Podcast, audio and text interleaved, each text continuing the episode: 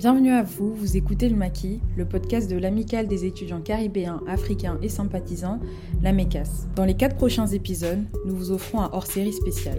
Il s'agit de quatre entretiens avec nos aînés, experts dans leur domaine, à savoir la journaliste Kumba Khan, la réalisatrice afroféministe Amandine Gay, la maîtresse de conférence en civilisation américaine Maboula Soumaoro, et enfin le commissaire d'exposition et critique d'art noir Chris Cyril. Pour ce prochain épisode de notre hors-série, nous vous proposons d'écouter notre entretien avec Chris Cyril. Nous vous souhaitons une très bonne écoute. Euh, oui, bah, je, disais au niveau de, on va dire, des paysages de l'art, des institutions de l'art, qu'il euh, y a des manières de changer, euh, enfin, si on parle de la question de,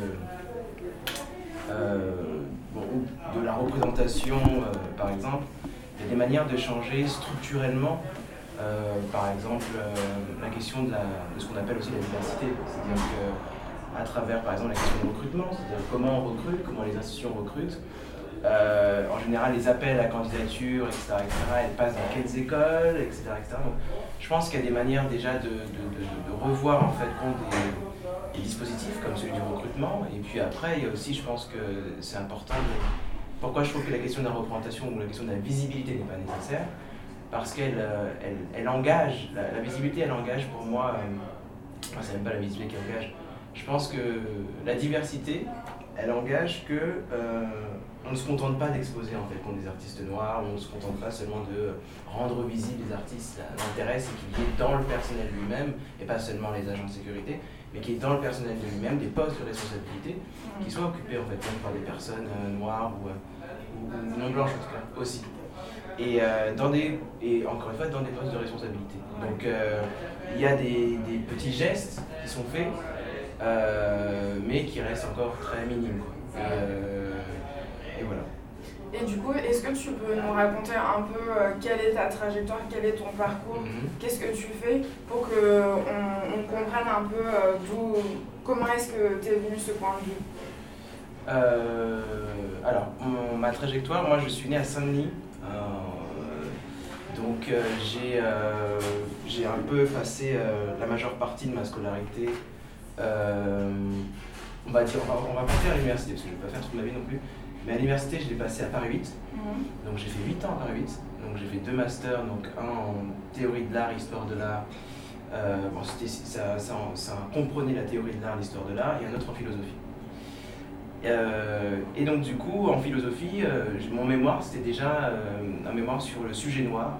Donc c'était une lecture du sujet noir à partir, non, à partir d'Aimé Césaire, de Glissant, de Franz Fanon, etc. etc. Donc je, travaillais déjà ces questions dès, dès mes années de master.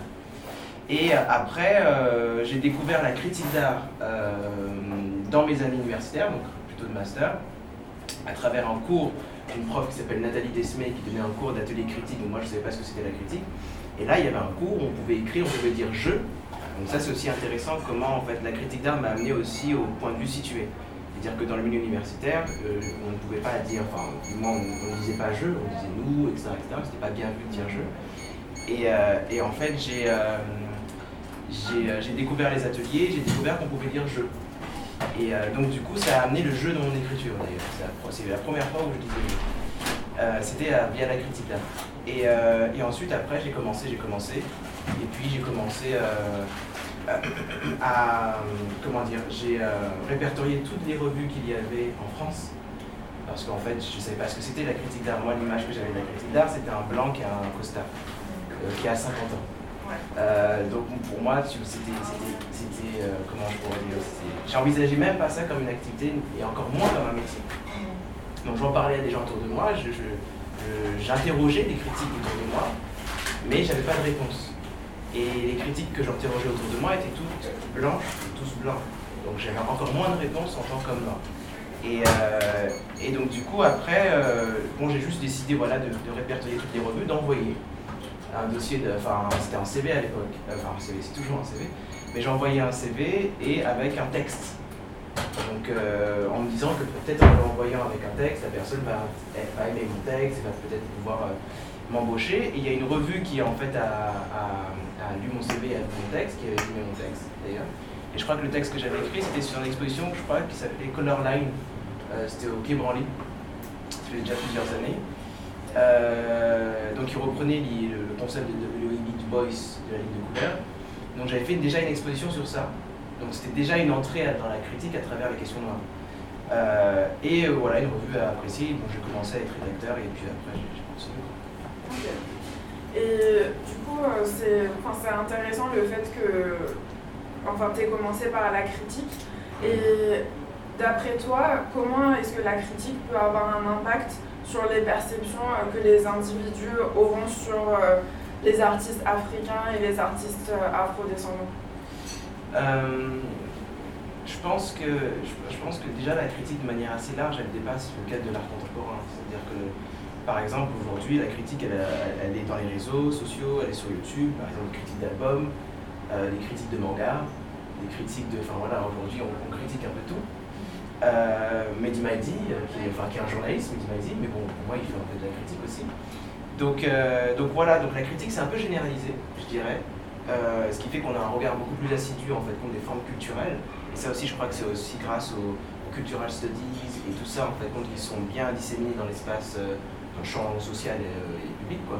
Ce qui fait qu'aujourd'hui, on a plus d'outils pour analyser des films, etc. etc.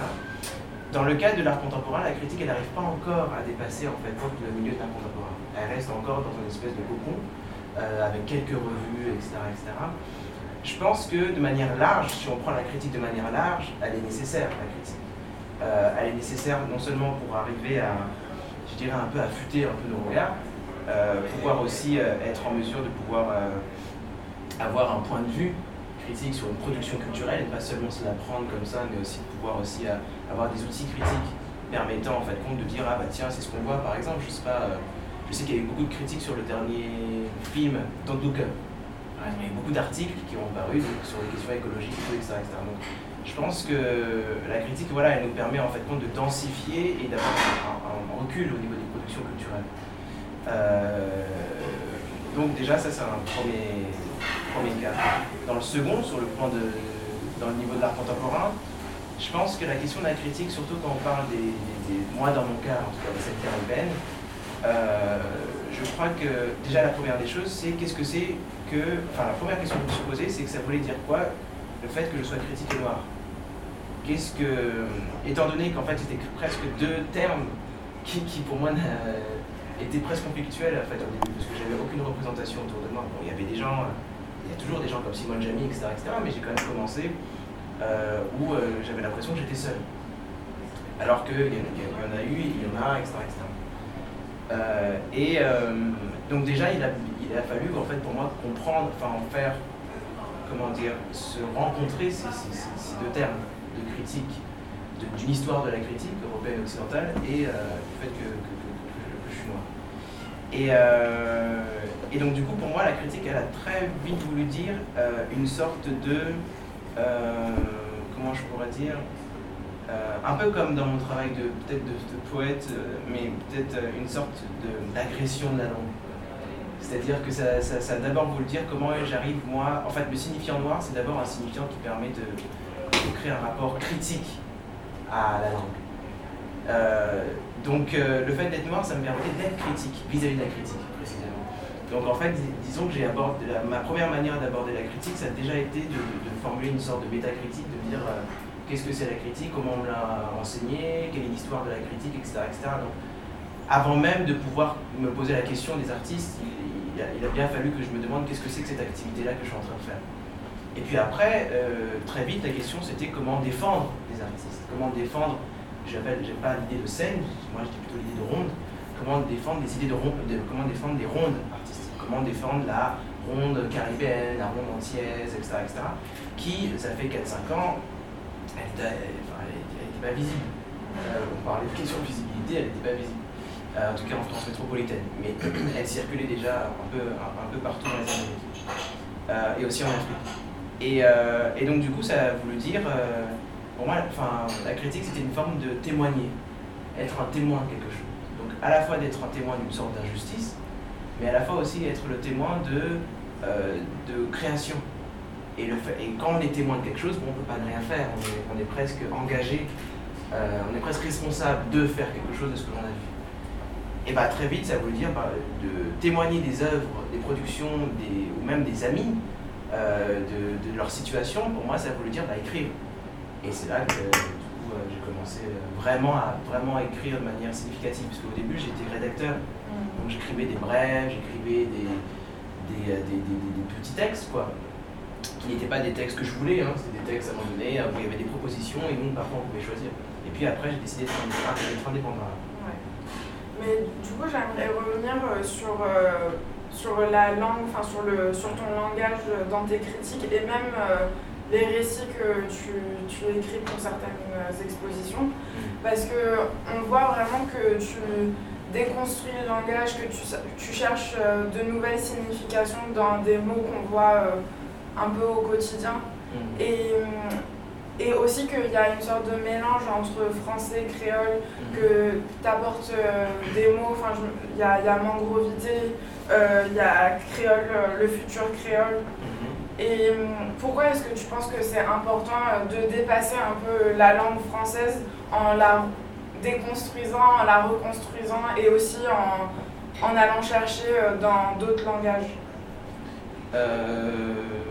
Parce qu'en fait, j'ai l'impression parce que je, crois que je suis venu à la critique euh, parce que, hum, du moins en venant à la, critique, je suis venu à l'écriture. Et donc du coup au problème de l'écriture. Et pour moi le problème de l'écriture c'était le problème de la langue, le problème du langage. C'est-à-dire que euh, problème du langage parce que la langue elle est déjà trop euh, elle est déjà trop évidente. Les mots sont déjà, je crois que je sais pas si sais plus si c'est Roland Barthes qui disait que les, mots étaient piégés. Mais, mais oui, les mots sont déjà piégés en fait. Donc, euh, et en fait, les mots sont déjà porteurs d'une histoire, ça, on, le sait. Quoi. Et, et, surtout dans le champ de l'art, par exemple. C'est-à-dire quand on parle d'art, quand on parle d'œuvre d'art, c'est déjà extrêmement signifiant en fait. C'est comme si le mot il était déjà trop connoté euh, avant même qu'on en fasse quoi que ce soit en fait. Et, euh, et donc du coup la première chose c'était de se dire bon est-ce qu'on est à l'aise avec ces mots-là? Moi je n'étais pas à l'aise avec ces mots. Je crois que c'est d'ailleurs, je crois que c'est plus une question de, de sentiment, comment on se sent avec ces mots. Moi, je me sentais pas à l'aise. Parce que c'était des mots voilà, trop, euh, qui, portaient une histoire de l'art qui était peut-être trop idéaliste. Euh, une conception de l'esthétique peut-être qui était peut-être trop euh, classiciste, trop ancienne, etc. Donc, du, du, coup, très vite, la question de travailler le langage, c'était une manière peut-être de ramener l'écriture, de ramener l'art, en fait, à. De, de, lui, comment on pourrait dire, de lui arracher sa majuscule pour pour, euh, comment dire, euh, pour euh, lui redonner sa, sa minuscule. Mm. mais d'abord d'une manière un peu modeste. Quoi. et donc du coup, voilà, c'est pour ça que je crois que j'ai commencé à, à, faire ça. Et puis après, la question des langues, c'est que moi, le créole, c'est une langue qui me hante. Parce que c'est la langue paternelle, moi, c'est la langue de mon père. Donc c'est une langue qui me hante, donc qui hante mon écriture elle ne se manifeste pas de manière explicite dans mon écriture, mais elle, elle me hante. Mais elle me hante parce que c'est un. Le créole, c'est une sensation et un souvenir. Euh, ce qui fait que un souvenir, quand je dis que c'est une sensation et c'est un souvenir, c'est une sensation et c'est un souvenir d'une parole, mais c'est aussi la sensation et le souvenir aussi d'un rythme. Un rythme dans le créole. Bah, quand j'écris, euh, quand on dit ah bah tiens il y a du créole, bah, c'est parce qu'on voit qu'il y a du rythme.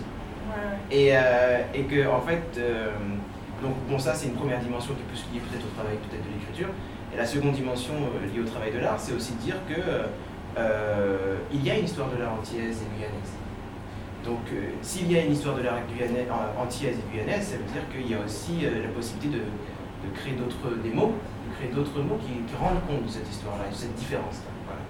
qui rendent compte d'une différence, des mots qui rendent compte d'une différence. voilà. Donc je ne sais pas si, si j'ai répondu. Oui, oui. Et du coup, quand tu parlais, je me suis demandé, est-ce que tu es devenu euh, poète après avoir été critique d'art? Parce que comme, comme euh, quand tu l'expliquais, en fait, on, on, aurait dit que c'est quand, quand tu as commencé à écrire, à, être, euh, enfin, à faire des critiques d'art, que tu as voulu faire ce travail sur le langage. C'est exactement ça. La critique m'a amené à l'écriture. Ok, c'est étonnant, c'est pas forcément le plus commun. Quoi. Mm. Et euh, du coup, dans la continuité euh, enfin, du thème des, Antilles et de la Caraïbe, enfin quand j'ai lu des, des, choses que tu avais écrites où on te décrivait, et même euh, dans ton profil Instagram, il, a, il, a, souvent marqué compteur d'exposition. Et j'ai trouvé que ce terme était très significatif par rapport à l'histoire des Antilles et même de l'Afrique. Euh, du coup, est-ce que tu pourrais nous expliquer pourquoi est-ce que tu préfères euh, ce terme au terme de curateur d'exposition? Mmh. bah, C'est un peu ce que je disais tout à l'heure, c'est-à-dire qu'en fait, euh, la, question c'est, par exemple, si, si on, voit notre activité à partir d'une autre perspective, dans mon cas c'était la perspective caribéenne, qu'est-ce que ça signifie d'être curateur? Qu'est-ce que ça veut dire d'être curateur? Parce que l'histoire du curating, l'histoire du curateur est une histoire européenne. Mmh. Lorsqu'on se déplace, si on, par exemple on se déplace aux Antilles ou dans les Caraïbes, bah, quelle est la figure la plus proche du curateur? Bah, Moi, c'était le conteur. Mais c'était le conteur parce que je, viens d'une tradition euh, littéraire et philosophique avec Patrick Chamoiseau, Édouard Glissant, Aimé Césaire, Marie Scondé, Simon Schwarzbart.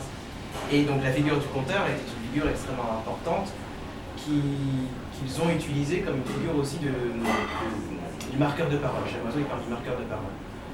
Euh, et donc, je me suis dit, bon, bah, le marqueur de parole, c'est celui aussi qui produit les récits. Et pour moi, une exposition, c'est un récit. C'est pas un discours, c'est d'abord un récit. Euh, après, on peut dire qu'il y a des formes de récits qui peuvent être des discours, enfin bref. Euh, et donc, du coup, je me suis dit, si l'exposition est un récit, dans ce cas-là, quelle serait la personne qui raconterait ces récits? C'est un conteur. Et donc, du coup, c'est là où j'ai pensé au déplacement du compteur d'exposition. Dire aussi compteur d'exposition, c'était aussi une manière qu'on me laisse tranquille aussi. Parce qu'en fait, j'avais du mal à comparaître au tribunal et de dire, euh, quand on dit curateur, commissaire, euh, tu dois t'expliquer. Je fais, non, non, là, j'en ai marre. Donc, je crée un mot et compteur d'exposition, comme ça, on laisse tranquille. Donc, c'est encore une fois cette attitude-là, en fait, un peu de, de, critique, quoi. C'est-à-dire que le fait d'être noir, c'est, je pense, dans ce cadre-là, c'est nécessairement, en fait, compte en soi-même être critique. Enfin, c'est pas, pas tant être critique vis-à-vis du milieu, c'est que euh, notre seule présence est critique. Voilà, c'est ça que je veux dire. Donc ça veut dire que euh, mon, travail, mon, euh, mon, travail du langage, le fait de créer des déplacements, c'était aussi une manière de dire, bah, de signifier une différence. C'est vrai, à un moment donné, je voulais dire, voilà, j'ai envie de signifier une différence. Donc du coup, j'ai envie de marquer une différence. Donc là, bah, je dis compteur d'exposition, comme ça, j'amène à d'autres généalogies, à d'autres histoires non pas seulement à l'histoire qu'on a appris, mais à d'autres généalogies, à d'autres histoires. Et, euh, et, ce déplacement, ça voulu dire aussi, bon, bah, du coup, ça m'amène aussi à reconsidérer ce que c'est une exposition. Enfin, ça m'a amené à, questionner plein, plein de choses. Après, maintenant, quand je dis compteur d'exposition, du coup, il y a plein de gens qui me disent tout le temps, mais c'est quoi, ça veut dire quoi? Ça, c'est bien. Parce qu'au final, je trouve que c'est une manière aussi de, de créer un jeu, euh, de créer un jeu dans nos pratiques et de faire en sorte que je pense que changer euh, petit à petit les choses, c'est arriver aussi à, euh, à, créer des déplacements qui à un moment donné arrivent à se normaliser. C'est-à-dire que, par exemple, je dis je suis compteur d'exposition, jusqu'au moment, par exemple, où quelqu'un d'autre pourra dire qu'il est, qu'elle est conteuse d'exposition. Et bien là, ça, ça, deviendra, ce qui n'était qu'un jeu, deviendra en fait compte le réel. Et du coup, euh, pour aller plus vers euh, le, général et le monde de l'art, euh, particulièrement en France aujourd'hui, je voulais te demander que tu pensais du terme black art. C'est souvent utilisé aux États-Unis, même en Angleterre. en France, on l'utilise, enfin certains l'utilisent, mais c'est quand même pas très généralisé. Mhm. donc, Qu'est-ce que tu penses en fait euh, de cette appellation et de la différence entre appeler euh, l'œuvre d'un artiste euh, qui soit africain, caribéen, en tout cas afro-descendant aussi, black art, ou de l'appeler art africain, art caribéen En fait, le, black art, il, fait directement référence à des histoires. on, pourrait dire, ah oui, à des histoires de courant et de mouvement. Il y, a eu cette célèbre exposition qui était le British Black Art, qui parlait du British Black Art. Donc, British Black Art, c'est une histoire d'artistes noirs en Angleterre. Puis après, il y a le Black Art aux États-Unis, qui est encore une autre histoire en fait, d'artistes là-bas. Euh, mais euh, la question en effet euh, que des historiennes et des historiens, en fait, mais pas que, aussi des militants, des militantes, etc., ont posé avec, dans, le, le cadre français, c'est est-ce qu'il y a un black art français? Est-ce qu'il y a eu un black art français? Parce qu'on sait qu'il y en a eu un, il y a eu British Black Art en Angleterre, il y a eu euh, Black Art aux États-Unis, mais est-ce qu'il y en a un ici? Il y a des gens qui ont voulu proposer. Il y a l'historienne de l'art Anne Lafont, elle a proposé, elle a fait un numéro spécial de la revue critique où elle a proposé Art Noir. Donc sa traduction de Black Art était Art Noir. Mais ce n'est pas une traduction littérale de Black Art, c'est en fait essayer de dire, bon bah, euh, on va dire circonscrit dans le territoire français, qu'est-ce que ça veut dire Art Noir alors moi j'avais lu ce qu'elle disait, j'étais pas trop d'accord sur sa manière de voir en fait qu'est-ce que c'est l'art noir, parce que j'arrivais pas à savoir qu'est-ce que le, noir d'art noir voulait dire chez elle, de regrouper un peu plein de choses sans être totalement euh, spécifique. Et, du coup je pense que la, difficulté que tu poses, c'est surtout la difficulté du mot noir en France en fait.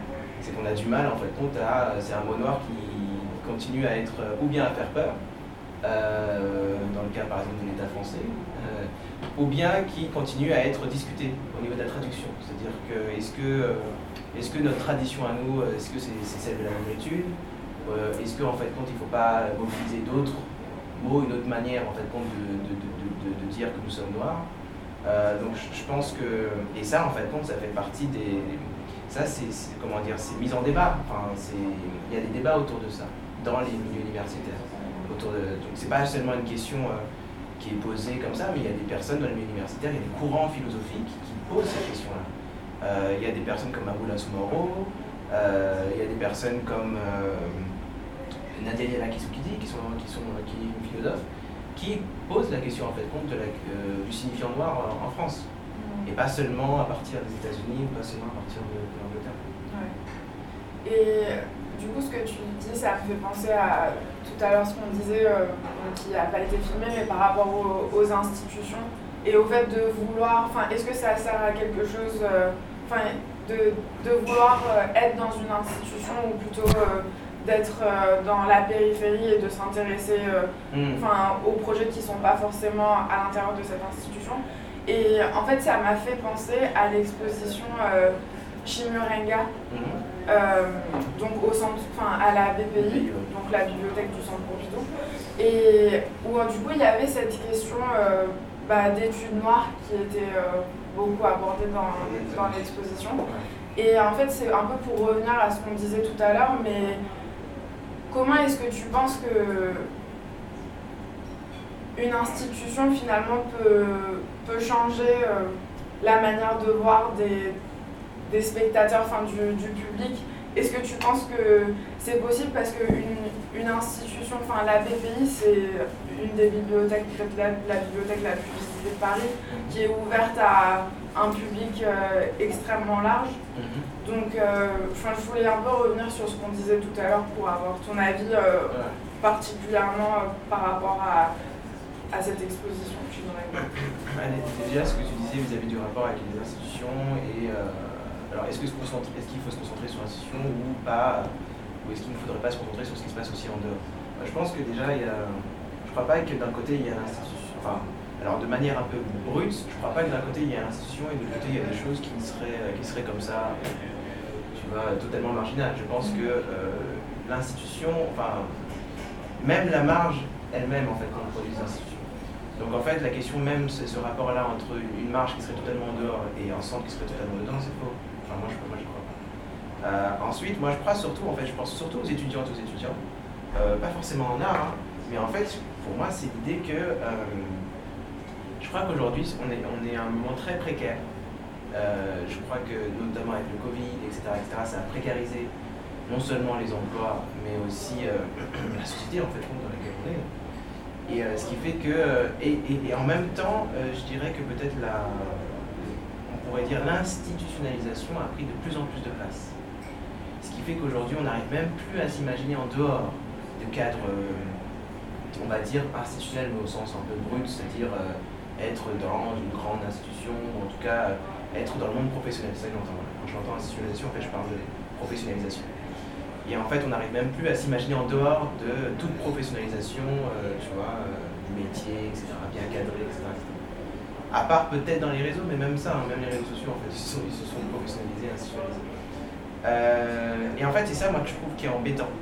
Ce qui est embêtant, par exemple, dans le cas de l'art, c'est qu'il y, a une hyper-institutionnalisation, une hyper-professionnalisation de l'activité, des activités de l'art, qui reste précaire euh, et qui fait qu'en fait compte il y a une espèce de une peut-être forme peut-être de standardisation des esthétiques qui se fait parce que euh, les, disons que la place des institutions a pris euh, a pris peut-être de plus en plus de, place et que par exemple on a de moins en moins de parcours de gens qui sont autodidactes.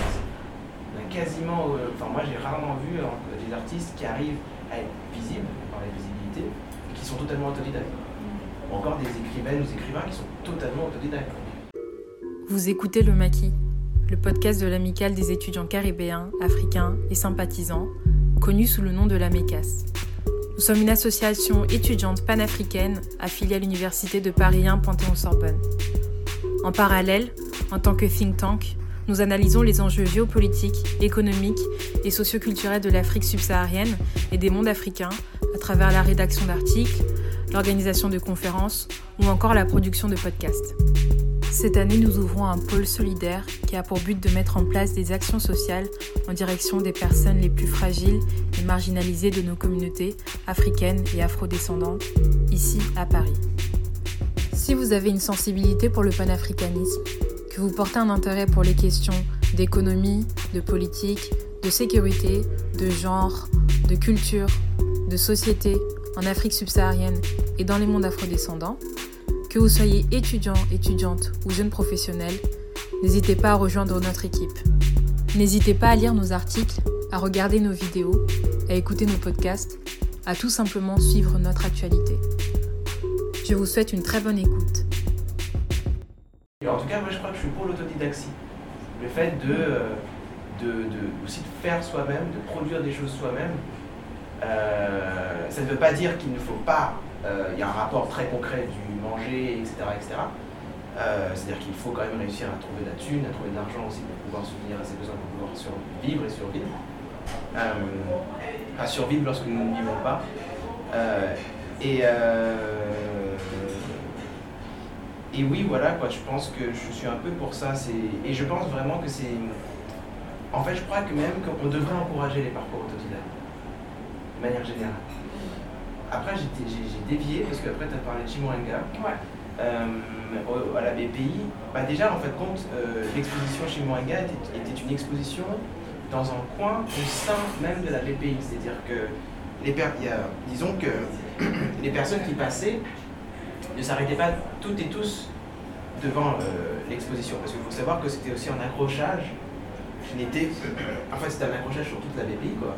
Et en fait, ça participait aussi euh, de la BPI elle-même, si bien qu'il y a des gens qui y allaient sans s'arrêter. Ce qui peut être aussi intéressant, mais ce qui fait qu'il y a aussi beaucoup de gens qui, sont passés devant. Après, moi, j'avais écrit un texte justement parce que je trouvais que en fait, les médias en fait, pas parlé de cette exposition-là. Euh, et, que je trouvais que c'était une exposition oui, qui était importante, qui parlait de la question des études noires en France, et qui en fait surtout ce qui était intéressant, c'est l'angle euh, que notamment la, revue euh, mais qui a travaillé aussi avec Africana, a pris dans l'exposition.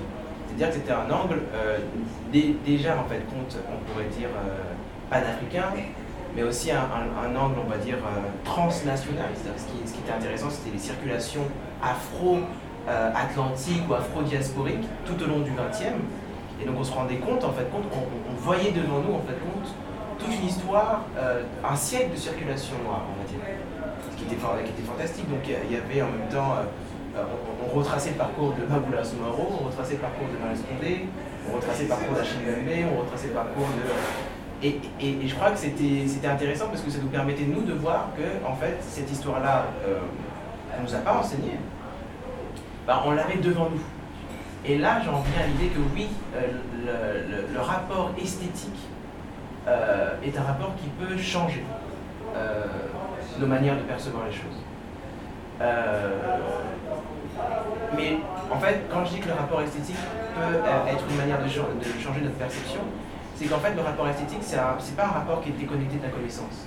Parce que là, ce que je, ce que je suis en train de dire, c'est qu'en même temps, le rapport esthétique, c'est que c'était des, des diagrammes, donc c'était des figures, des, voilà, des, diagrammes, mais ces diagrammes composaient en fait compte euh, tout est, euh, comment, je pourrais dire, oui, des parcours, ce qui si bien qu'en fait, c'était grâce à, ces diagrammes qu'on avait accès à une connaissance de notre histoire.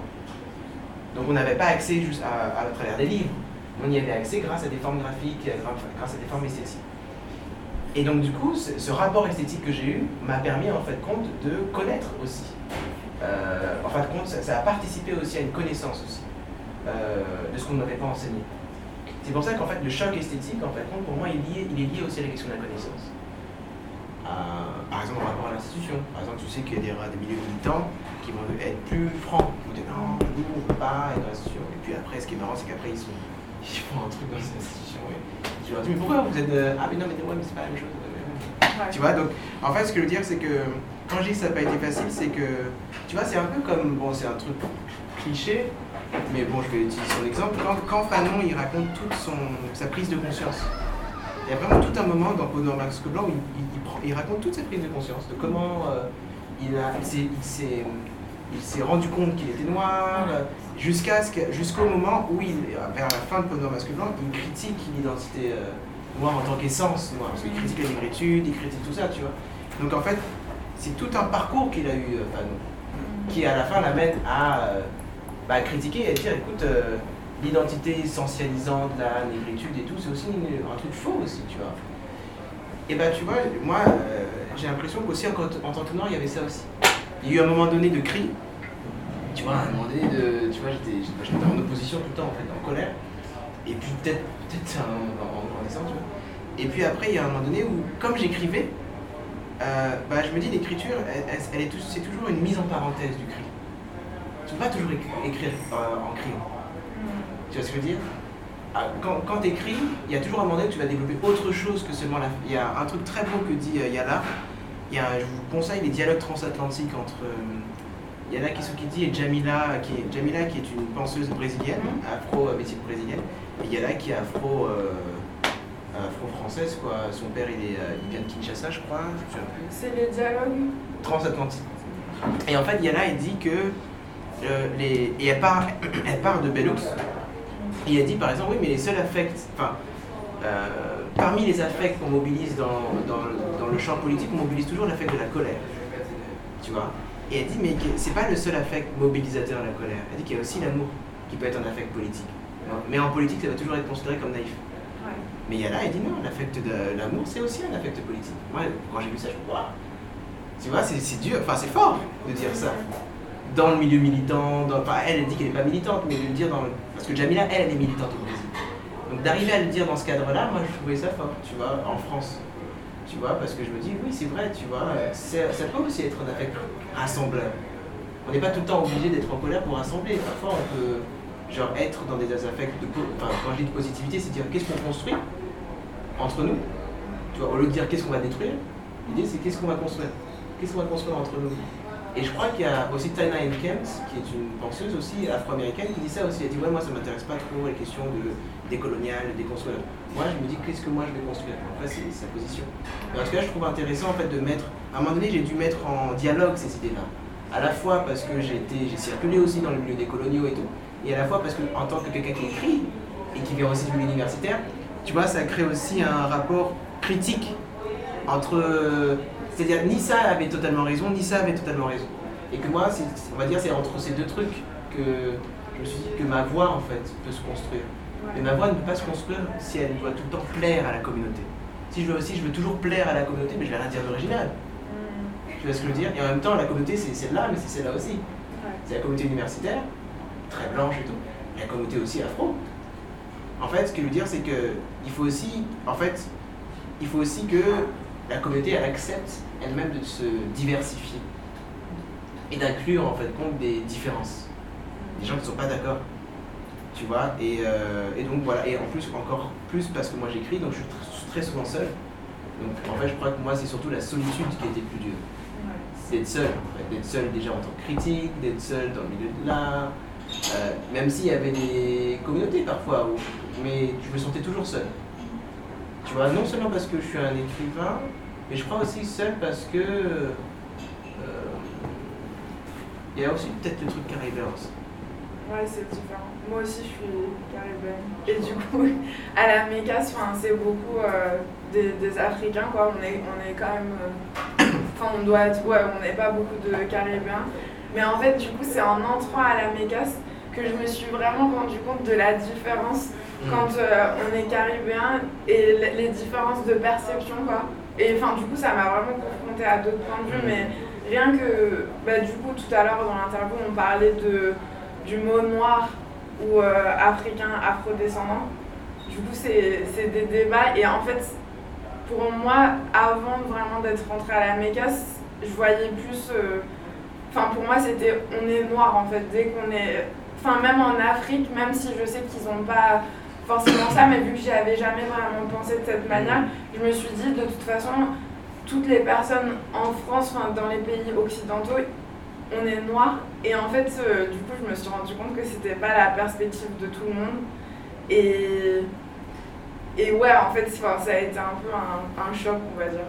Ouais, je pense que c'est ça, c'est que, on va dire, quand on est aussi africain, c'est. Enfin, je sais qu'à la mécasse, on a une perspective, en tout cas, moi, c'est ma perspective, c'est que, bien sûr, on est noir et on s'est fini comme tel, mais l'idée d'une communauté noire, on va dire un peu homogène, elle, est fictive finalement. que, et c'est intéressant que tu disais quand tu dis c'est important de, déplaire, de, de, de, créer aussi de la, confrontation, parce que c'est comme ça qu'on se norme. Parce que finalement, la chose la plus normale, c'est ça, c'est la diversité, c'est l'opposition, c'est la convergence, c'est l'hétéro.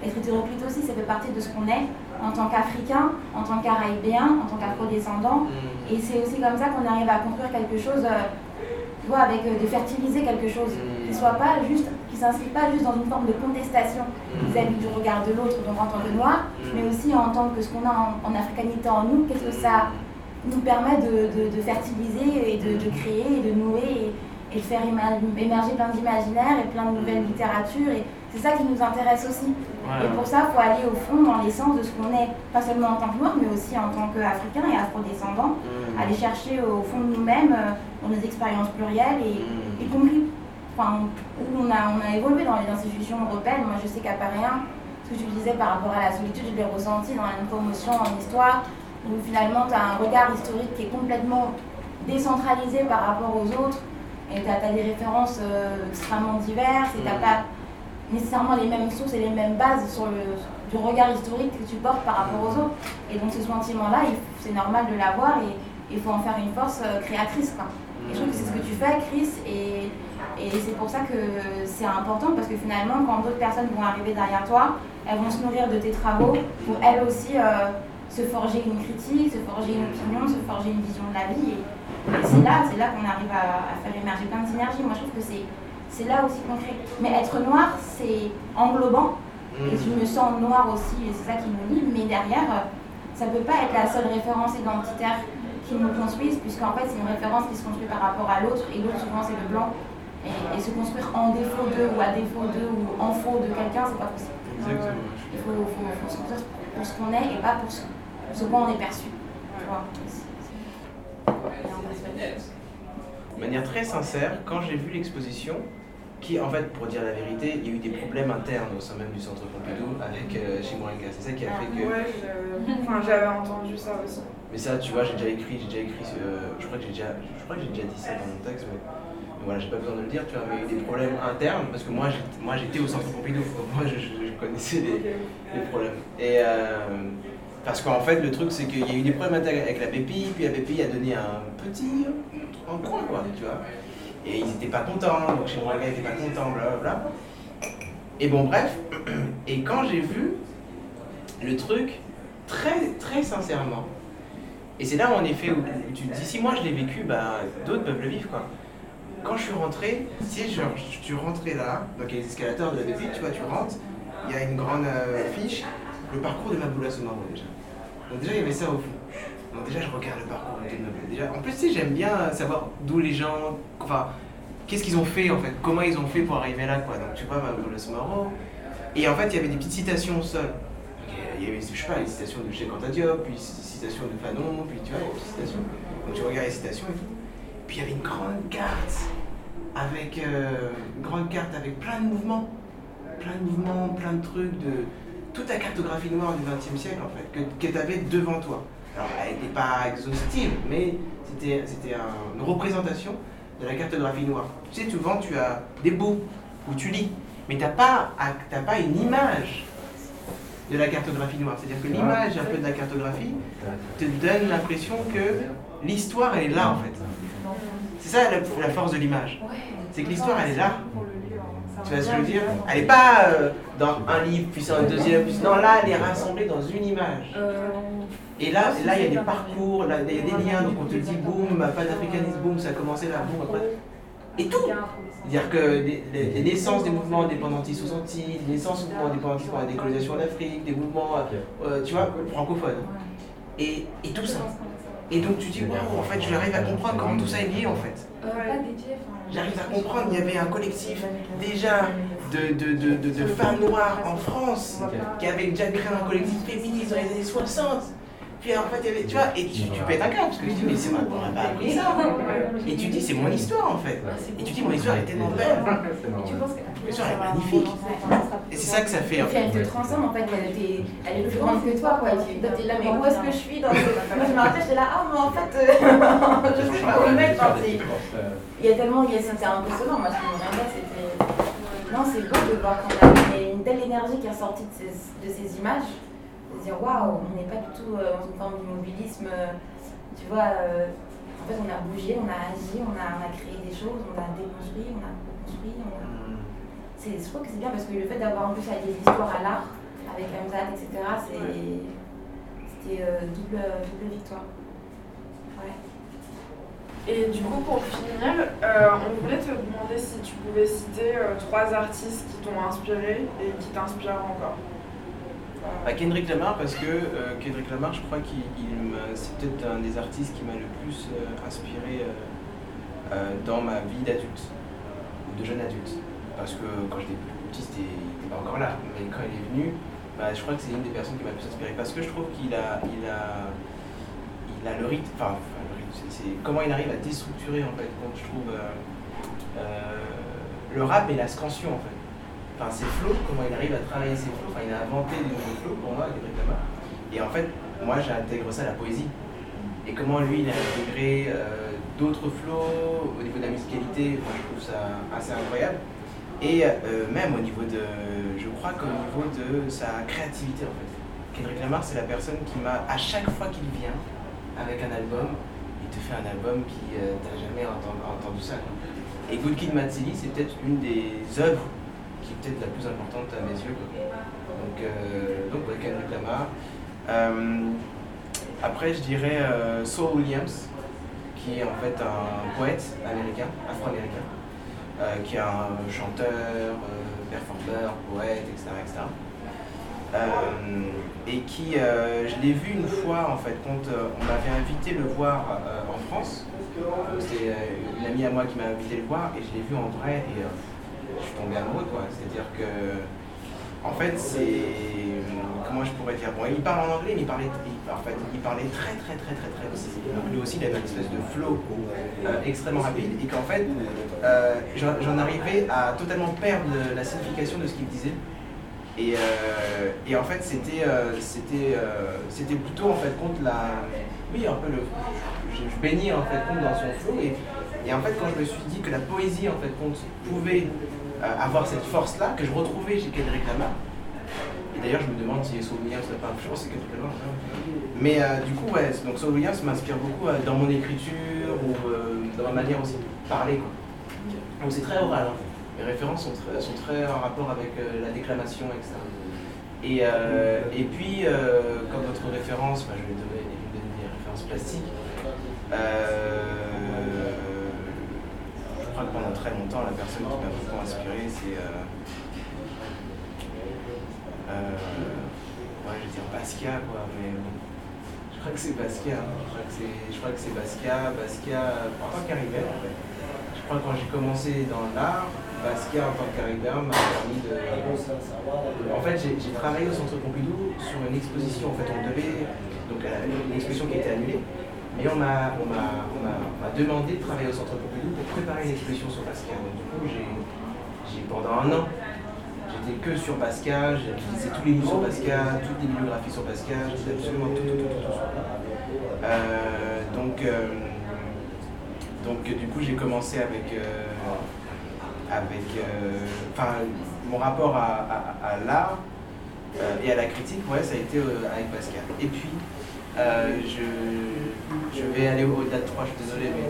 Et puis Marie Scondé, Marie Scondé, qui est pour moi en fait une autrice qui a été très très très importante. non, non, seulement parce qu'elle a un peu accompagné en fait toute la vie sans que je me rende compte, quoi, parce que dans la bibliothèque qu'on avait à la maison, il y avait enfin pas que du Marie Sponté, mais il y avait plein, plein, plein de livres de Marie Sponté, je ne sais pas qui c'était. Donc elle m'a un peu accompagné, donc je pense que Marie est une figure un peu incontournable pour moi.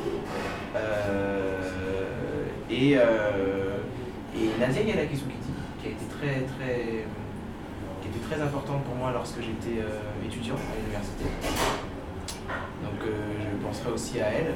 Et je penserai à des artistes plasticiens et plasticiens que j'affectionne beaucoup, donc Mia Viviani, euh, Ludovic Nino, Gabriel Moraes, Julien Creuset, Jean-François Bouclé, Valérie John, Ernest Poller, voilà, plein d'artistes que, que j'aime beaucoup. Je, je, sûrement j'oublie Mélie Georges Laloux, Macovia Coco Ferdinand, voilà, qui sont des, artistes que j'aime beaucoup. Bah, merci beaucoup pour cette interview et d'avoir pris le temps euh, d'être avec nous aujourd'hui. Merci. Merci d'avoir écouté le Maquis, le podcast de l'Amicale des étudiants caribéens, africains et sympathisants, l'AMECAS, affilié à l'université Paris Panthéon-Sorbonne. Pour continuer la conversation, vous pouvez nous retrouver sur tous nos réseaux sociaux et via le hashtag le maquis.